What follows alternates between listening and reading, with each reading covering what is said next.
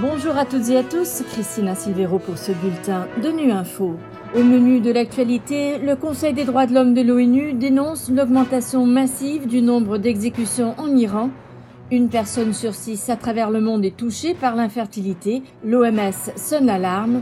Enfin, coup de projecteur sur la gestion efficace et durable des déchets au Gabon. Dans une nouvelle résolution adoptée ce mardi, le Conseil des droits de l'homme de l'ONU a dénoncé l'augmentation massive du nombre d'exécutions signalées en Iran, y compris celles liées aux manifestations. Le texte proroge également pour une année supplémentaire le mandat du rapporteur spécial de l'ONU sur les droits humains en Iran, Javaïd Rehman, un renouvellement de mandat que le représentant permanent du Luxembourg auprès de l'ONU à Genève a estimé essentiel. On écoute Marc Bickler. Le Luxembourg soutient pleinement le renouvellement du mandat du rapporteur spécial sur la situation des droits humains en République islamique d'Iran pour une nouvelle période d'une année la gravité et l'ampleur des violations des droits humains en Iran, ciblant particulièrement les femmes et les filles, les défenseurs et les défenseuses des droits humains, ainsi que les personnes appartenant à des minorités, est incontestable. Le dernier rapport du rapporteur spécial montre clairement que les autorités iraniennes ont eu recours aux arrestations et détentions massives, aux actes de torture et de mauvais traitements, à la violence sexuelle et fondée sur le genre, à des exécutions arbitraires et à la peine de mort à l'encontre de manifestants.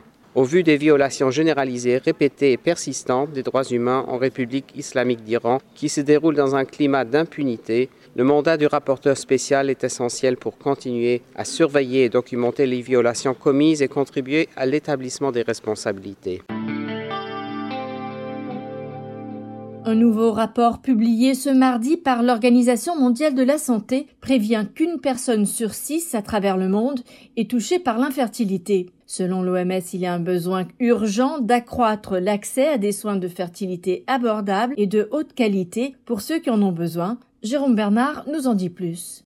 Les nouvelles estimations de l'OMS montrent que la prévalence de l'infertilité varie peu d'une région à l'autre. De même, les taux sont comparables que les pays soient revenus élevés, intermédiaires ou faibles. Selon le chef de l'Organisation mondiale de la santé, le docteur Tedros, la proportion même de personnes touchées montre la nécessité d'élargir l'accès aux soins relatifs à la fertilité et de veiller à ce que cette question ne soit plus mise de côté dans la recherche et les politiques de santé.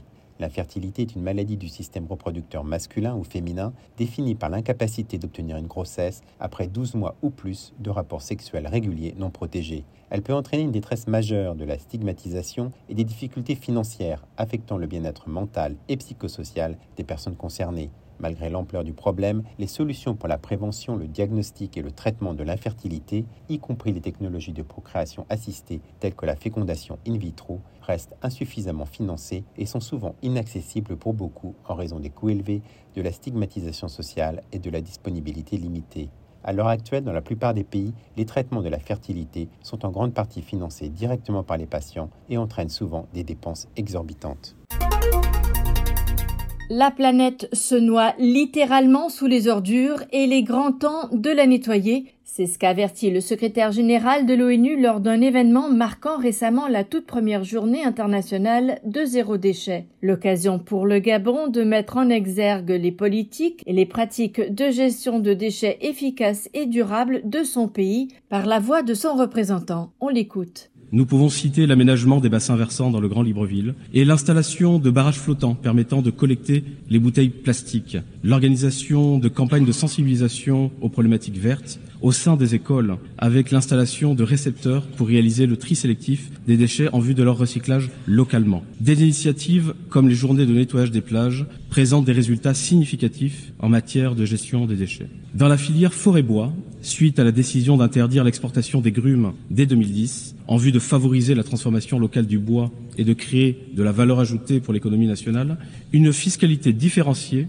a été mise en place pour encourager la deuxième et la troisième transformation locale. Ainsi, les droits et taxes de sortie sont moins élevés pour les entreprises générant peu de déchets de bois. Plus récemment, en marge du One Forest Summit, les autorités gabonaises ont procédé à la signature d'une déclaration d'intention de réhabilitation de la plus grande décharge de la capitale, ce qui s'inscrit dans la dynamique du Gabon de trouver des solutions au problème de la gestion des déchets. Voilà fin de ce bulletin de Nu Info. Merci de votre fidélité. À bientôt.